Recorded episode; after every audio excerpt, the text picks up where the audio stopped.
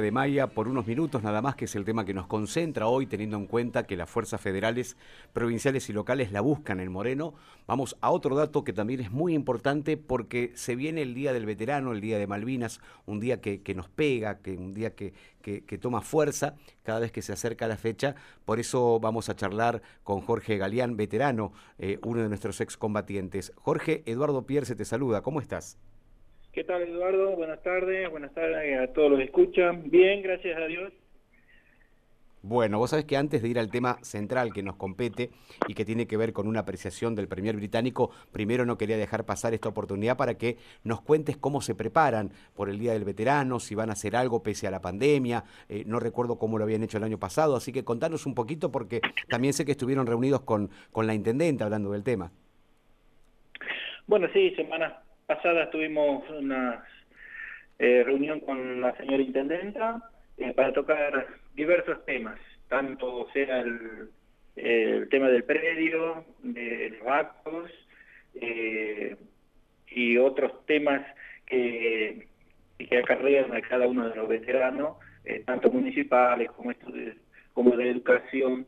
Así que bueno, fue muy importante este, para plantear y ver la mirada que tiene la, la señora Intendenta sobre la situación del veterano y del, del predio para poder solucionar administrativamente de la situación de cómo está.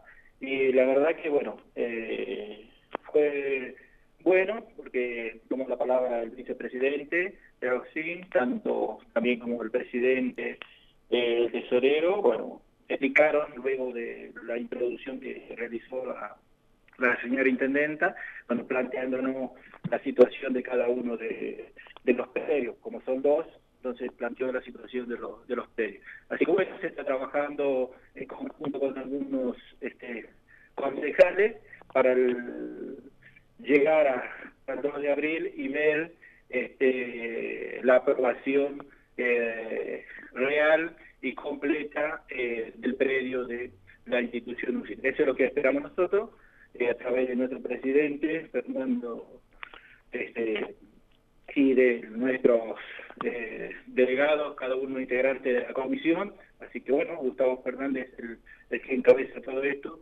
y está a cargo. Y a su vez, bueno, dialogando con el tema del 2 de abril, bueno, que se eh, haría en primera instancia en el, en el predio, y por supuesto este, con recomendaciones eh, en este sistema que estamos del, del COVID.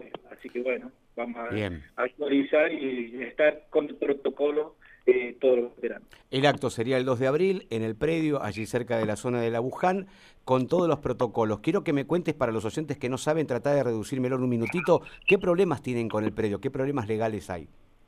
No, no, no, es el, cuando se aprobó el, eh, el predio, se aprobó como plaza este, Héroes de Malvinas en síntesis este, faltaba eh, de dónde iba el, el, monumento, el museo y la sede.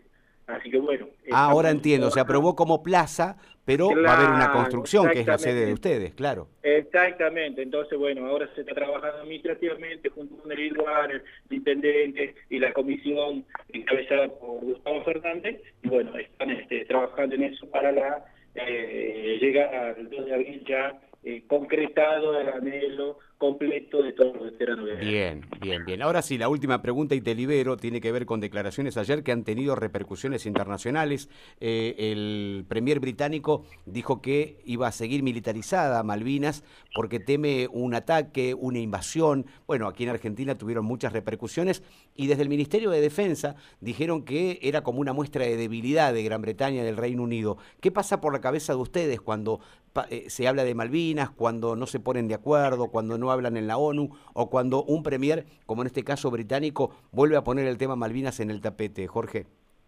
Bien, eh, lo que hace el primer ministro, primero lanza una amenaza, como siempre, todos los años llegando al 2 de abril, eh, una amenaza hacia el territorio este, de Malvinas, diciendo que este, va a ampliar la zona militar y a su vez eh, dice que no va a salir de ese lugar. Pero esto ocurre debido a que eh, no está en una situación económica correcta este, Gran Bretaña bueno, al salir de la Unión Europea pierde, eh, pierde los tratados que tiene comerciales.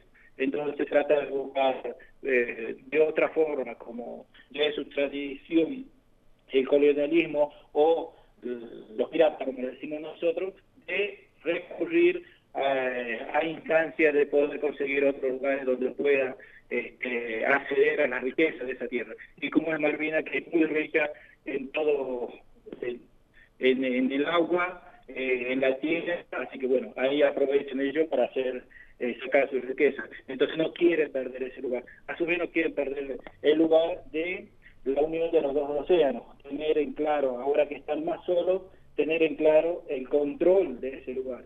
Y bueno, eso es este, eh, lo que está haciendo y, la verdad que es la contestación que le dio la Cancillería está en lo correcto porque este, de acuerdo a la resolución 2065 de Naciones Unidas dice que tenemos que dialogar y acordar el, el, el tema Malvinas y ellos no lo están haciendo. A su vez, la Unión Europea, hay muchos países que están apoyando a Argentina sobre el tema Malvinas. Jorge, siempre es un gusto charlar contigo. ¿eh? Te mandamos un abrazo muy grande y por supuesto que hablaremos ya llegando al 2 de abril. Muchísimas gracias y saludo a todos, Dios los bendiga. Abrazo grande. Jorge Galeán, veterano de Malvinas, las 4 de la tarde, 38 minutos. Siempre estás informado en la tarde de la pública.